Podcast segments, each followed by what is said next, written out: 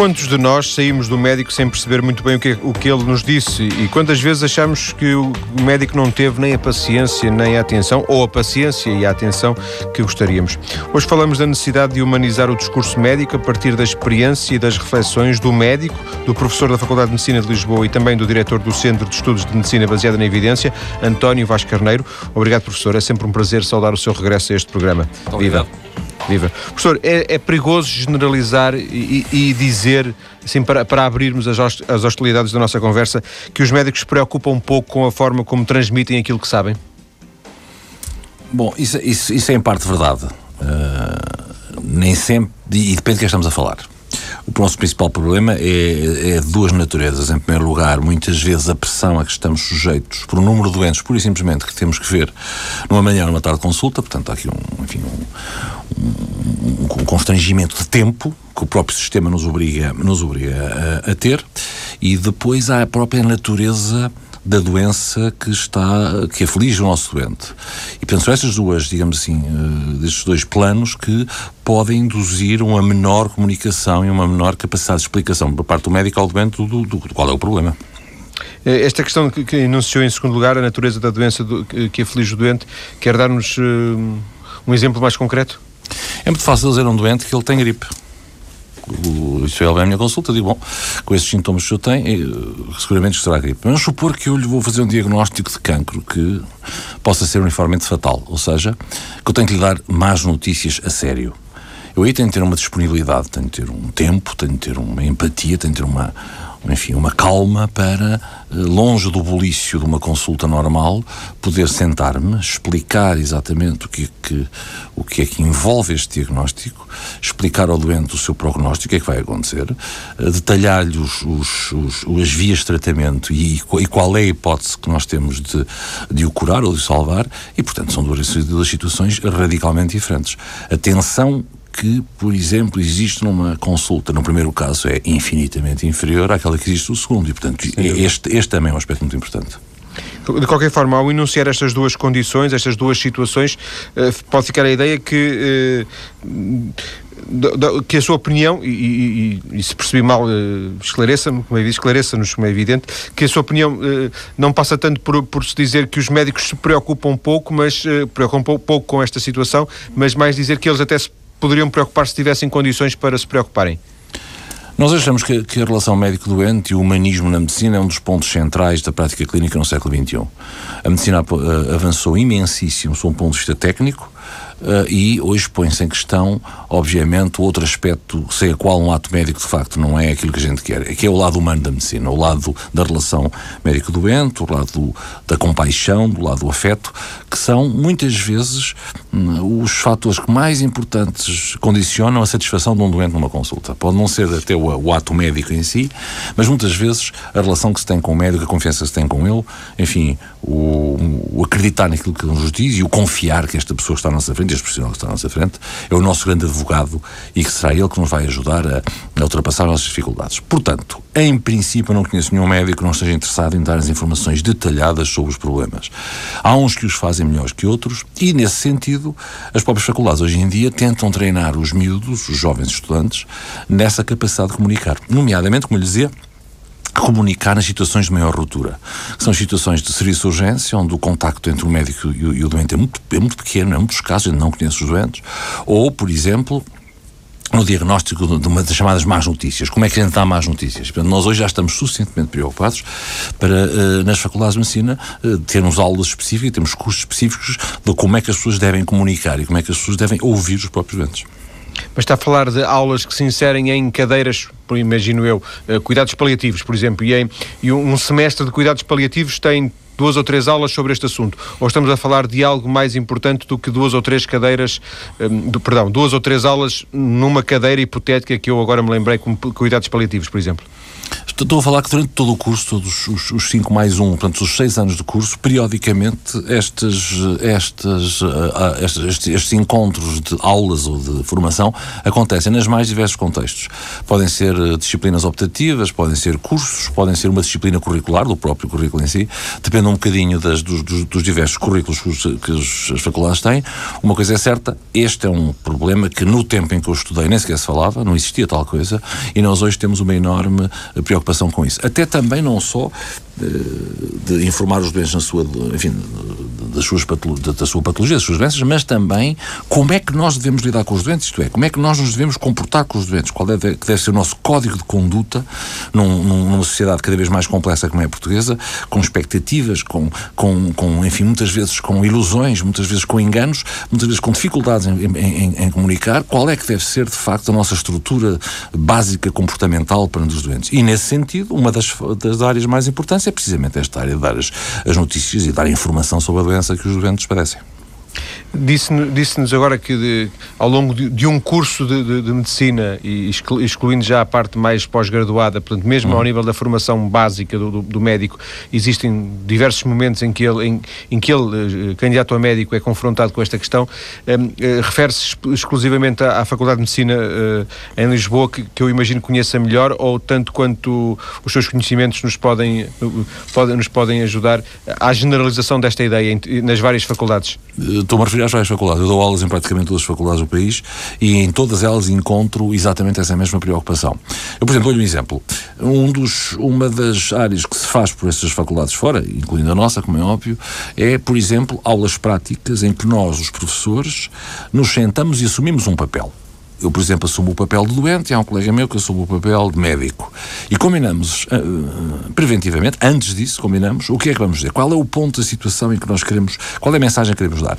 E, por exemplo, às vezes uh, imito um doente daqueles doentes muito obsessivos que têm todas aquelas listas de sintomas, o meu colega reage perante mim e no fim analisamos a nossa situação. Ou eu mimetizo um doente a quem é dado um, um, diagnóstico mortal, um diagnóstico letal, um diagnóstico gravíssimo, e como é que o médico deve reagir. E, portanto, depois, no fim destas experiências práticas de pessoas experimentadas, não é, que uh, têm muita, muita tarimba, chegamos assim, nestas, nestas coisas, depois analisamos em conjunto com os alunos co como é que foi o nosso comportamento, quais foram as coisas positivas da nossa interação com, os, com o doente, quais foram as coisas menos boas, que, o que é que há a corrigir, e até em certas circunstâncias, às vezes nós temos até doentes simulados, que são atores profissionais que nós contratamos para precisamente interacionarem com, com, os, com os alunos para, e a gente depois estar a ver na, presencialmente o que é que está a passar para depois corrigir aqui e ali aquilo que achamos que é fundamental.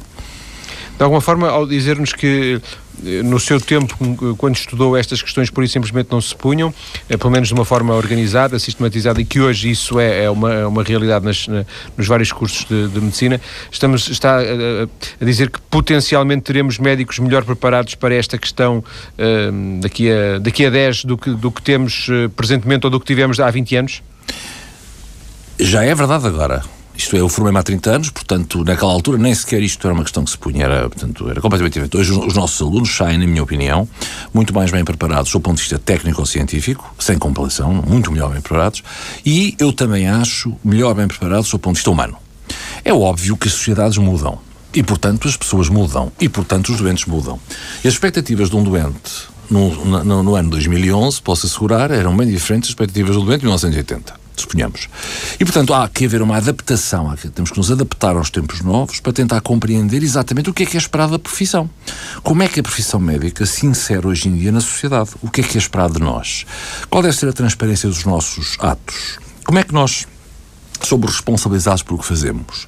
Como é que demonstramos continuamente que somos os melhores advogados dos doentes e que a nossa prioridade máxima é estar ao lado dos doentes e defender os seus próprios interesses, defender a sua própria existência? Como é que a gente faz isso? É claro que hoje essa resposta é muito mais complexa do que era há 20 ou 30 ou 40 anos, quando a relação médico-doente era, acima de tudo, uma relação, uma relação muito paternalística, em que o médico era detentor do saber, não é? Era a pessoa que sabia ali naquela relação desigual, era a pessoa que sabia tudo, o doente não sabia nada, e portanto havia como que um fluxo uni único unívoco de um lado para o outro sobre a informação. Hoje é completamente diferente. Portanto, é esse o esforço que estamos a tentar fazer. É, no fundo, adaptarmos a uma sociedade cada vez mais sofisticada, cada vez mais exigente e, por que não dizê-lo, cada vez mais conhecedora.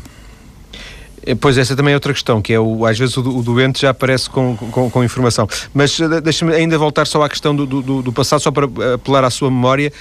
Um, Recorda-se do seu tempo de médico, uh, quando começou a dar as primeiras consultas, o doutor, é, doutor uh, Vasco é nefrologista, não é? Portanto, trata, trata-nos dos rins. Um, Aprendia-se com os mais velhos? Um, Confrontou-se com esse problema? A questão punha-se ou não? Claro que punha. E aquilo que a gente fazia é o chamado role model, o modelo. E os modelos eram os mais velhos. Eu, por acaso, no meu caso, tenho, sou um bocadinho, um bocadinho especial, porque considero que duas das pessoas que mais me influenciaram na minha prática e na minha relação com os meus doentes foram duas pessoas da minha idade, que eram dois homens, são dois homens ainda, são dois médicos, que tinham de facto umas capacidades absolutamente fora do comum de falar com as pessoas, de lidar com elas. Mas habitualmente o que se fazia era exatamente isso. E ainda é assim que se faz. Mais, eu até defendo que é assim que se deve fazer, porque nós estamos aqui a falar, não é tanto o conhecimento científico, não é tanto a capacidade técnica de eu tirar uma válvula de um coração ou medir a tensão arterial, não, o que estamos aqui a falar é de atitude atitudes e de comportamentos. Ora, atitudes e comportamentos dependem muito de vários fatores. Fatores culturais, fatores afetivos, fatores uh, que têm a ver com as expectativas das pessoas. E, portanto, sob esse ponto de vista, uh, ainda hoje lançamos muito mão de, de homens e mulheres experimentadas que, que, que, tenham tido um enorme contacto com uma, gama, com uma gama vasta de situações para depois, uh, em conjunto, como que imitarmos essas pessoas para tentar ultrapassar aquele problema que nunca posso ser completamente ensinado, porque nunca é possível eu prever durante o curso todas as situações que vou encontrar na vida profissional, isso é impossível. Portanto, continua a ser o exemplo dos mais velhos, um exemplo uh, a seguir e uma, e, uma, e, uma, e uma metodologia para nós aprendermos. O que nós fazemos hoje em dia, outro esforço, é também, digamos assim, organizar este conhecimento em aulas formais, o que não havia Sim. no meu tempo. Sim. Um, esta questão que, eu gostaria de introduzir agora uh, tem, um grau de subjetividade grande, no sentido em que, de alguma forma, e se não concordar comigo, uh, diga-me também, como é evidente, mas uh, nasce-se um pouco, quer dizer, se, alguém é simpático, é simpático, há ali qualquer coisa de inato na, na, nessa simpatia. E nós encontrarmos um médico que seja simpático, mesmo que ele só tenha 10 minutos, se calhar essa simpatia vai ser decisiva para, para se estabelecer a empatia. E aí talvez, não sei se a simpatia se pode ou não trabalhar. Eu discordo de si, deixa-me discordar de si por o seguinte. Esteja eu, à vontade. Eu penso que o comportamento entre um médico e um doente não é um comportamento entre duas pessoas amigas. Eu costumo até dizer aos meus alunos que se na nossa longa relação com os nossos doentes começamos a ficar efetivamente muito próximos deles e até possamos, podemos até começar a ser amigos, temos que deixar de ser médicos deles. Porquê? Porque perdemos a objetividade perdemos a capacidade de raciocinar independentemente e de uma maneira profissional e focalizada. Portanto, eu sou defensor de que a personalidade do médico é importante, mas não deve ser a personalidade do médico, a meu ver, eh, que determina o seu comportamento. Nós temos que ter um comportamento profissional, um comportamento, tanto quanto possível, bem estereotipado, bem pensado, de apoio, em que comunicamos confiança, comunicamos afeto, comunicamos compaixão, e em que a pessoa que está do outro lado sente isso mesmo. É óbvio que eu tenho uma personalidade diferente de muitos outros meus colegas, mas eu defendo que no, na interação com os doentes eu devo tentar minimizar ao máximo as minhas características individuais em nome de poder comunicar ao meu doente uma determinada imagem que a mim me parece ser a ideal naquele contexto e, naquele, e naquela relação entre mim e ele. Portanto, eu não defenderia a ideia de que os, os, os, é, se é melhor comunicador porque se é mais simpático ou se é menor comunicador porque se é menos simpático. No, o, na relação médico-doente há, há um profissionalismo e um discurso estruturado que deve, a meu ver, ser mantido intacto e que é esse que vai ser o mais eficaz, porque no fim do dia é esse que vai ser o mais eficaz. Porque quando eu estou a dizer isto, eu quando sou simpático com os meus, com os meus uh, doentes, eu posso até antipatizar com um deles, não gostar da personalidade dessa pessoa, mas ele nunca descobrirá isso, porque eu serei sempre correto, afetivo, eh, com compaixão se for o caso disso e até atento aos seus problemas. Estamos a falar de coisas diferentes quando se fala de humanizar genericamente o discurso numa, numa consulta, uma, numa conversa de, de, normal, de profissional, e depois também aquela questão das, das más notícias. Uh, introduz algum tipo de, de, de subtileza, de, de, especificidade nesta questão das más notícias, ou genericamente é, é, é o, o problema é o mesmo? Genericamente o problema será o mesmo. A maneira como o comunicamos e a importância do assunto é que é radicalmente diferente. As pessoas muitas vezes não compreendem. Para nós médicos, quando temos de dar umas más notícias a um doente, isto provoca-nos uma tensão elevada. Não é exatamente, não chegar para uma pessoa e se dizer-lhe à bruto, olha, o senhor tem três meses de vida. Não, não pode ser assim. Não é, essa, não, é, não é assim que se fazem as coisas. E, portanto, quando nós sabemos que estamos perante uma situação muito grave, sabemos que o prognóstico do doente, como nós dizemos, é muito fechado, isto é, ele tem, enfim, escassos meses de vida, dias, semanas, meses. Nós o que procuramos fazer, habitualmente, é, reconhecendo isso, em primeiro lugar, tentar explicar ao, ao doente, numa perspectiva com alguma um, um, lado positivo, que me parece absolutamente essencial, explicar-lhe a gravidade da situação. Há muitas pessoas que pensam, ah, os médicos deviam talvez ocultar, e isto é uma longa debate que tem havido, não é? Por exemplo, no, no, na nossa cultura nós uh, é perfeitamente legítimo ocultarmos e não dizermos os diagnósticos, é sobretudo o prognóstico uh, das doenças aos doentes, nos Estados Unidos, onde eu trabalhei durante vários anos, é ilegal não o fazer. Eu sou obrigado por lei a dizer ao meu doente exatamente aquilo que ele tem. Cá não, eu acho que o nosso modelo é muito melhor, como é óbvio, e então há que deixar um pouco nesse, nesse diálogo com o doente, há que deixar a esperança, há que deixar um, uma tónica positiva. É isso que estamos a falar quando falamos é mais notícias. É, é, esse exatamente esse ponto. Porque, como é óbvio, isso pode influenciar muito, e em muito o tempo de vida deste doente. Doutor Vasco Carneiro, vamos eh, ficar por aqui eh, nesta primeira parte, vamos ter as notícias. Quando voltarmos daqui a pouco, vamos, entre outros tópicos, ehm, perceber se é, é possível compreender melhor aquilo que, dizem, que nos dizem os médicos e também, eh, por exemplo, perceber se, se faz sentido que os médicos nos, nos, forneçam um contacto para um contacto de correio eletrónico, por exemplo, já não digo um telefone, para, para facilitar essa ligação. Até já.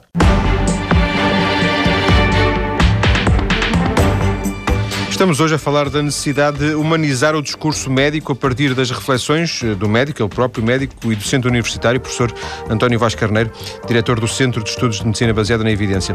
Professor Vaz Carneiro, eh, nem por acaso, por, por mera coincidência, mas também de alguma forma sinal de que esta preocupação existe, já depois de termos marcado esta conversa, e portanto isto foi, foi no sábado passado no Expresso, saiu uma notícia uh, a propósito de um estudo feito pela equipa do uh, Manuel Vila Verde Cabral, um, um estudo uh, que se chama Adesão à Terapêutica em Portugal. O título é Os, médicos, os portugueses não percebem os médicos. mais de metade da população assistida em 2001 não entendeu algumas das palavras usadas pelos clínicos durante a consulta. Ehm, percebe este diagnóstico? Muito bem. Esse fenómeno, de resto, não é pelo português, isso é um fenómeno universal. E, e tem a ver muitas vezes com, uh, com dois fenómenos fundamentais. Em primeiro lugar, com a complexidade intrínseca e inerente à informação médica. Muitas vezes é, por si só, complexa de comunicar. E em segundo lugar, porque o doente, quando está perante o médico, e imediatamente quanto mais complexa for a situação, a sua situação, menos psicologicamente está preparado para compreender o que lhe é dito. Há até estudos muito interessantes feitos em Inglaterra e no Canadá, que demonstram que em, em, em, em médicos cujo comportamento foi standardizado, foi normalizado, dando sempre a mesma informação, de maneira sempre igual, tentou-se depois compreender quando os doentes saíam do consultório o que é que tinham compreendido.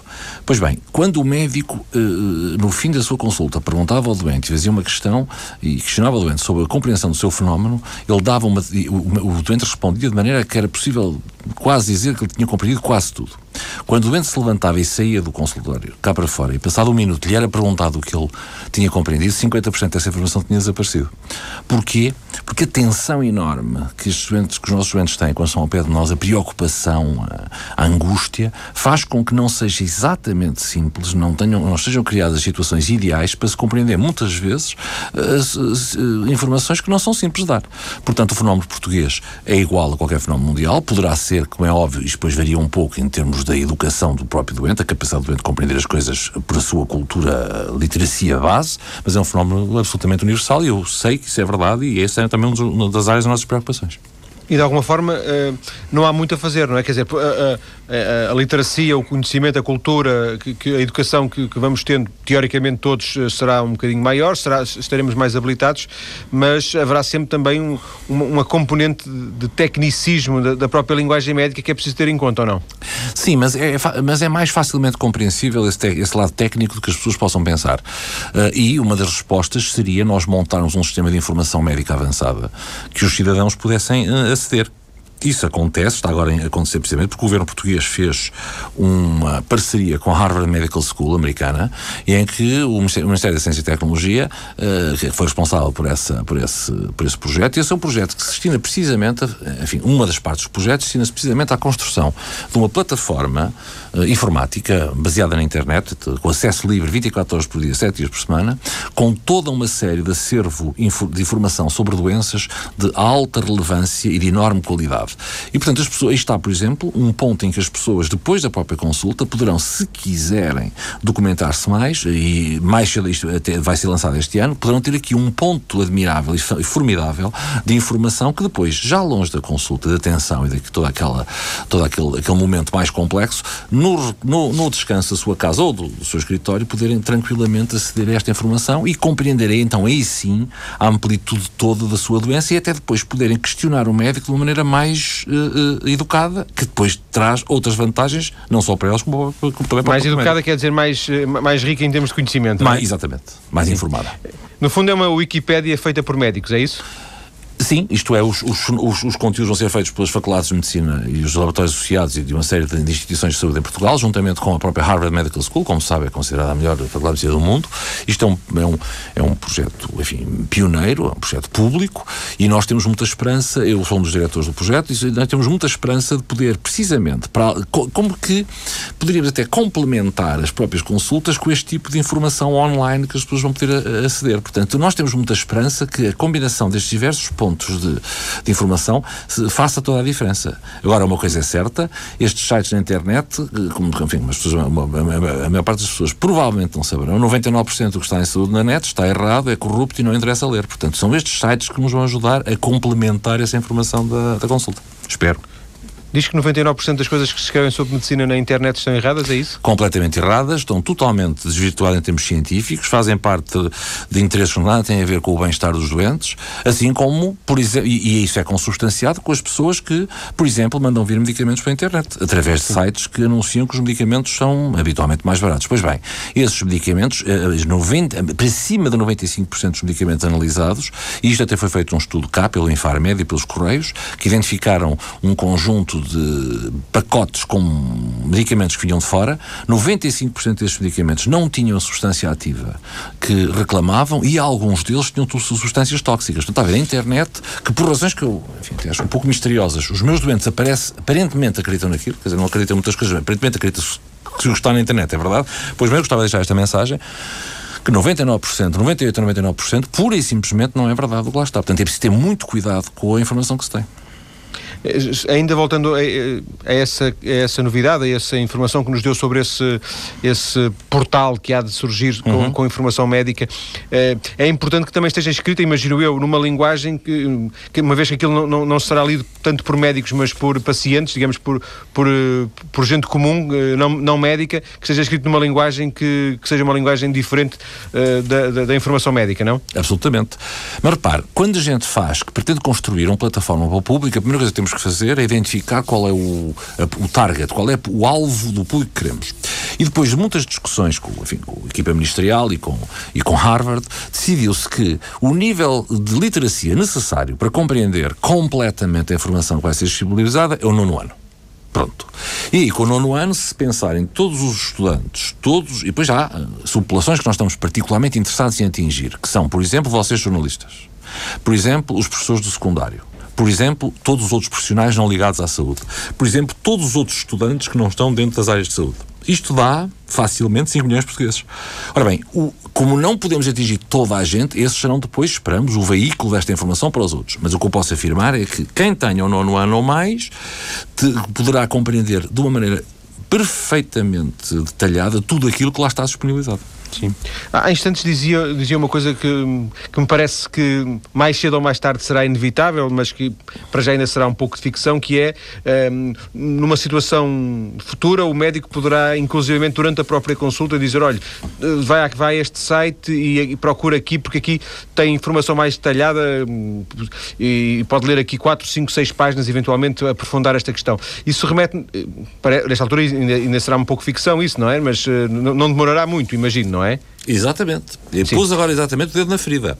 Um dos, uma das coisas que nós vamos fazer com este projeto é disponibilizar aos médicos portugueses, através da Ordem dos Médicos, aquilo que a gente vai chamar as prescrições do conhecimento. O que é que são as prescrições do conhecimento? São um conjunto de receitas, se quiser, posso chamar assim, blocos com receitas que têm este site e as indicações deste site. E o médico pode se entender, e se o caso for, uh, se for o caso disso, dar uma prescrição a um doente que diz para saber mais sobre a sua doença, tem aqui este site que pode consultar. Ora bem, isto tem duas vantagens muito grandes. Em primeiro lugar, permite que o doente venha a estar informado de uma maneira até bem mais detalhada do que o próprio médico poderia dar, em muitas circunstâncias, e simultaneamente permite que o, o, a, a consulta não se prolongue tempo demais mais, causando, portanto, disfunções no sistema. Portanto, é exatamente isto, é uma complementarização da informação dada pelo médico. Eu, eu gostaria aqui de lembrar uma coisa muito importante.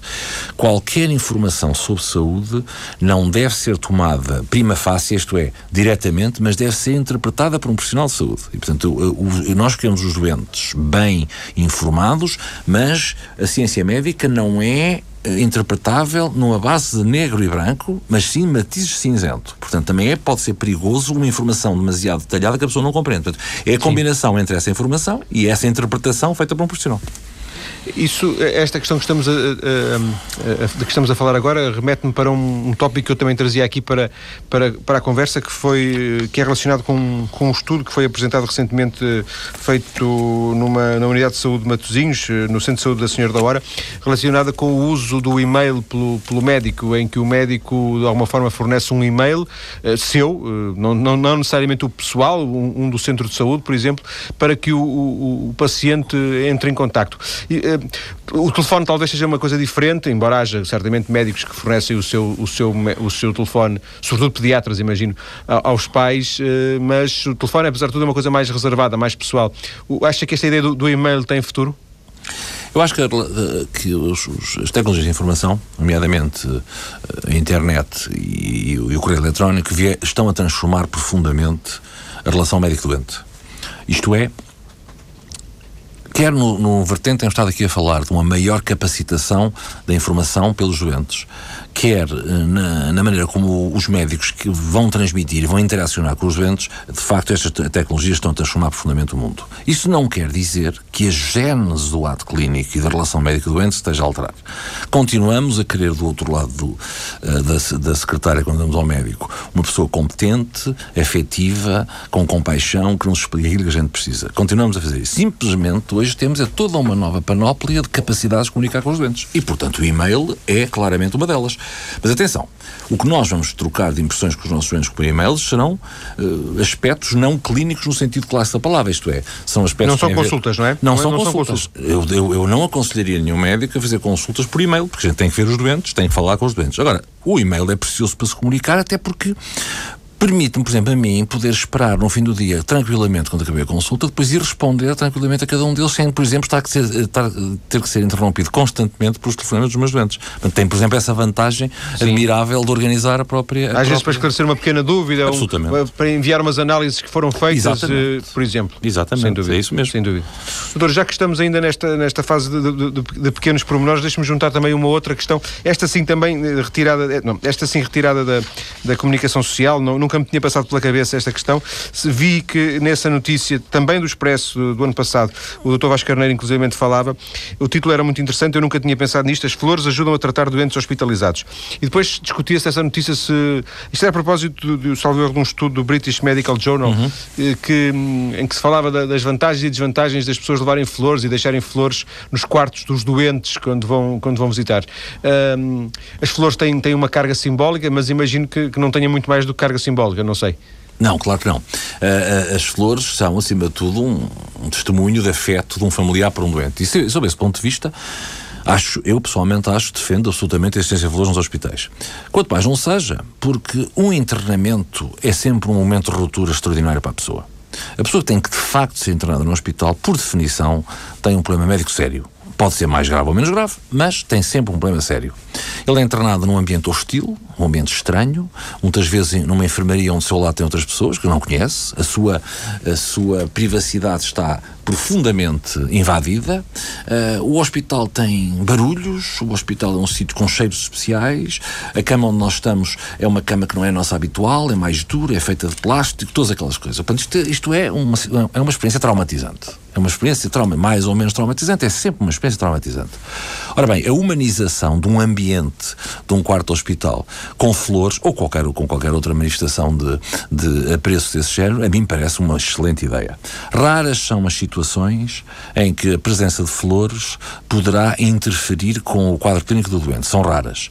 O que acontece habitualmente é que uh, o pessoal auxiliar, quer dizer, não só as pessoas que limpam, como as próprias enfermeiras, acham que muitas vezes as flores podem interferir com o cuidado do doente, isto é. As bactérias que trazem. E não só. Sujam o chão, podem interferir com os, com os com as, eh, colocar-se à frente de alguns dos, dos monitores e a gente escapar alguma informação. Portanto, sob esse ponto de vista, há aqui duas tendências, que são as pessoas que acham que as pessoas não devem estar no hospital, e de todo, porque, por estas razões aduzidas que acabei agora de dizer, e é aquelas como eu acham, sim senhor, a gente deve tentar, tanto quanto possível, humanizar o ambiente do, dos doentes internados. Não há um consenso, não percebi. Não. Não, não há nem, consenso. Nem pode haver, é isso? Não é uma questão cultural e, portanto, é óbvio que há sempre acidentes. Já houve, já me aconteceu, acidentes de, de, um, de, um, de um, familiar dar um tupete numa, numa, numa jarra e entornar em cima do doente uh, a água toda da jarra, ainda por cima um doente com várias linhas uh, endovenosas e centrais, e portanto aquilo foi um problema. Mas eu prefiro correr um bocadinho esse perigo e, enfim, de qualquer maneira, tentar proteger ao máximo esse doente, mas deixar um bocadinho um toque humano num ambiente tão desumano como é um hospital, a proibir, pura e simplesmente, todo o tipo de, de flores nos hospitais. Doutor, também estamos na reta final da, da nossa conversa, temos três minutos. Uh, se é possível uh, fazer uma espécie de um, de um rodapé a esta conversa, uh, gostaria de, de, de, fazer esta pergunta para, precisamente para lançar este último tema. Acha que o médico deve preocupar-se em ser um bom comunicador ou deve, sobretudo, preocupar-se em ser um bom médico? Se é que as coisas são compatíveis, mas. Claro que são compatíveis e o médico deve preocupar-se em ser as duas coisas. Porque o ato clínico e o resultado final do ato clínico é um componente das duas coisas. Se o meu doente tem confiança em mim, tem empatia comigo, metade do meu trabalho está feito. A possibilidade de eu ter sucesso, metade desse sucesso já está, já, já o consegui. Depois o resto é a parte técnica. Depois o resto é a minha capacidade de interpretar bem os sintomas e sinais e para fazer um bom diagnóstico e depois escolher um bom tratamento. Mas o ato clínico continua a ser, como desde há 2500 anos, um composto entre aquilo que eu sou capaz de comunicar com os meus doentes, a empatia que tenho por eles e eles por mim, a confiança mútua que se estabeleceu e depois a parte técnica. E portanto eu diria que para responder à sua pergunta, a minha resposta enfática, afirmativa é as duas coisas. O médico moderno tem que saber quantidades esmagadoras de ciência da sua prática, mas também tem que se preocupar com comunicar bem, comunicar de uma maneira precisa, afetiva e com compaixão. Já agora, isto é uma preocupação. Uh, nós estamos aqui a falar e eu percebi, eu percebi ao longo da conversa, porque ela foi muito rica, que, um, que, que, há, que, há, várias situações que, que, que, mostram que isto não foi uma, que não foi uma coisa que eu, que eu, de que eu me lembrei sozinho. Portanto, isto é uma questão que, preocupa várias pessoas. Eh, não é uma questão portuguesa, imagino. Há, há mais eh, no, no, mundo, no mundo quem se preocupa com isto. É uma preocupação universal, pode-se falar nisso? Absolutamente. E isto até é mais agudo em alguns países como os Estados Unidos, por exemplo, em que as relações entre os médicos e os doentes são bem mais complexas. Portanto, este é um problema universal. Todas as classes médicas do mundo se preocupam com, com estes aspectos que temos estado aqui a falar. Com a capacidade dos doentes os compreenderem, com, com, com uma inserção como classe na sociedade que seja tida como positiva, que seja tida como transparente, seja tida como um, um, uma vantagem. E nesse aspecto, não conheço nenhuma das associações médicas internacionais que faço parte que não tenha sempre essa preocupação. Há sempre um departamento dessas sociedades internacionais que se dedica quase exclusivamente a este aspecto da relação médico-doente. E para fecharmos mesmo, existe alguma evidência científica no facto de, de se poder concluir que, que uma, um, uma relação mais, ainda que médica, ainda que profissional, mas uma relação mais comunicativa, mais empática entre doente e médico ou vice-versa, poderá resultar em melhor tratamento? Há dezenas de estudos que demonstram isso, e em, e em todos os contextos. Cuidados primários, cuidados secundários, cuidados terciários, uh, pediatria, obstetrícia e ginecologia, medicina interna, cirurgia. Há dezenas e dezenas e dezenas de estudos que demonstram de uma maneira muito consistente, de estudo para estudo, os resultados são muito semelhantes, que uh, essa, essa abordagem traz sempre melhores resultados do que o, o contrário. Agradeço-lhe, professor Vasco Carneiro, eh, mais uma vez ter vindo à TSF Com para gosto. nos. Muito obrigado. Para nos ajudar a, a perceber esta, esta ideia que penso que, que, que, interessa a, muitas, a muitos dos nossos ouvintes, no fundo, todos vamos ao médico, que é a necessidade de puxarmos mais por esta ideia de, de humanizar o discurso médico. Muito, muito obrigado e muito boa tarde. Boa tarde.